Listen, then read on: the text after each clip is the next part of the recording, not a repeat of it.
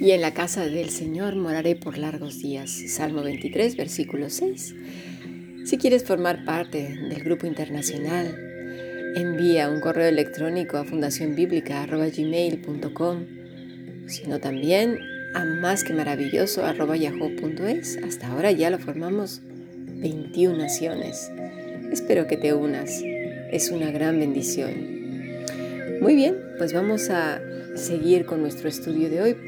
Esta mañana estuvimos leyendo Éxodo 13, 21 y 22. Vamos a dar un repaso.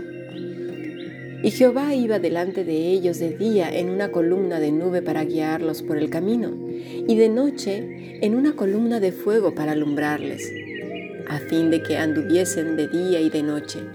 Nunca se apartó de delante del pueblo la columna de nube de día y de noche la columna de fuego. Este mismo Dios es el que estaba cumpliendo las promesas de Abraham.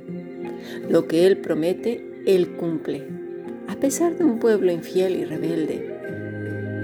Si ellos se apartaban de esas columnas, seguramente perecerían. Hay que entender muy bien que las columnas no solo les protegían del calor y el frío, no, no, no, no, no. Esas columnas eran su guía. No era que las columnas los siguieran a ellos como si fueran mascotas, no. Era el Dios Todopoderoso que los guiaba. La palabra es Nakha. Esta es la palabra para guiar, la que se usa en este pasaje. ¿Qué quiere decir? Vamos a observarlo bien. Quiere decir pastorear. ¿Te suena de algo? Juan 10:14 dice, yo soy el buen pastor y conozco mis ovejas y las mías me conocen Así pues, es el mismo Dios que guió a los israelitas. El mismo. El Jesús que está hablando en Juan 10 es el mismo que estaba en, en Éxodo. Es el Nakha, el que estaba pastoreando al pueblo de Israel. El mismo que está hablando en el Salmo 23, Jehová es mi pastor. David sabía de quién hablaba. Jesús es el buen pastor. Observemos bien.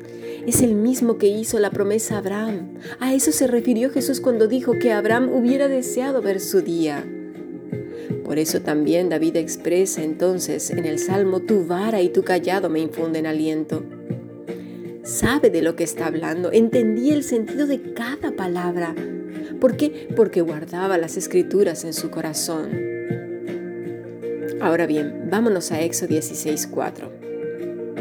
Y Jehová dijo a Moisés, He aquí, yo os haré llover pan del cielo, y el pueblo, el pueblo saldrá y recogerá diariamente la porción de un día para que yo lo pruebe si anda en mi ley o no. Paralelamente vamos a leer Mateo 6:34. Así que no os afanéis por el día de mañana, porque el día de mañana traerá su afán. Basta cada día su propio mal. Bien. Por otra parte, al ser casa de Jehová, Él se encarga de sus amados hijos. No es un padre desobligado que diga, ay, pues fíjate que se me pasó a darles de comer o darles abrigo o cobijo.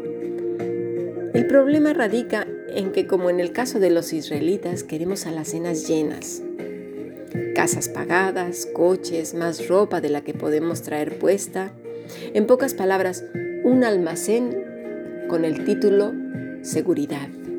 Eso nos gusta. Pero el Señor es nuestro dador. Es el mismo de Éxodo, es el mismo de Mateo 6, es el mismo de hoy. Cuando tenemos bien interiorizado que somos de la familia real, ¿Qué te preocupa? ¿Qué nos preocupa? Mira, voy a poner un ejemplo. Vamos a suponer que te vas a ir de viaje a un país muy lejano, aunque seas mayor. Vamos a suponer que tienes a tus padres a tu cuidado. Más bien, tú estás al cuidado de tus padres. Te vas a ir a un país muy lejano. Y te dicen, hijo mío, llévate lo justo, lo justo para llegar. Tú no te preocupes. Ve a trabajar ahí, al lugar que te hemos enviado. Cada día recibirás lo justo para, comer, para subsistir. Cuando llegue el día de volver, volverás a casa. Pero mientras, ocúpate de lo que tienes que hacer. No te lleves tremendo maletón, porque si no te va a ser muy pesado. No, no, no. Para la, lo que te vamos a mandar a hacer en este país lejano, necesitas una muda o dos de ropa para que no te quite el tiempo. Ten en cuenta que habrá días en que tendrás que dormir en tiendas, otros en hoteles, otras veces en mesones. Quizás tengas que poner una tienda de campaña, a lo mejor en el campo o, o en el bosque, no lo sé. Tal vez otras veces como invitado en casas, pero será por un tiempo nada más, no será para siempre. Cuando vuelvas a casa, tendrás con nosotros las comodidades que en un momento dado, por un tiempo limitado, no las tuviste, pero ahora las tendrás, disfrutarás de muchas cosas. Estarás a nuestro lado y te cuidaremos y te mimaremos. Y tú dices, va, pues te vas. Ya sabes que un día volverás.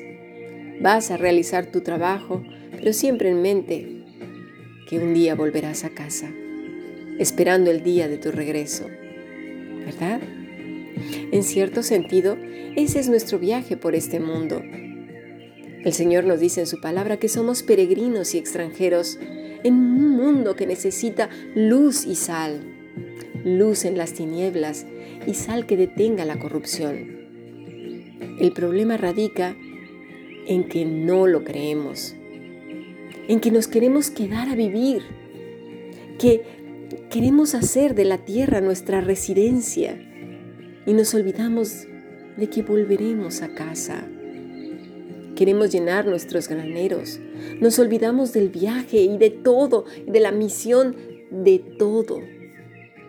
Y es ahí donde muchas veces perece nuestra fe, nuestra esperanza, porque hemos olvidado nuestra misión. Hemos olvidado quiénes somos. Nos sentimos más hijos del mundo que hijos del Altísimo. Porque muchas veces con la boca decimos una cosa, pero como ayer lo vimos, en lo hondo, en lo profundo del corazón, hay ese pellizquito de descontento, de desasosiego, de inquietud, de incredulidad, que nos roba el sueño, nos inquieta durante el día y nos secuestra los pensamientos. La palabra de Dios la ahoga y es robada. Pensemos en ello. Pasemos a nuestro siguiente podcast.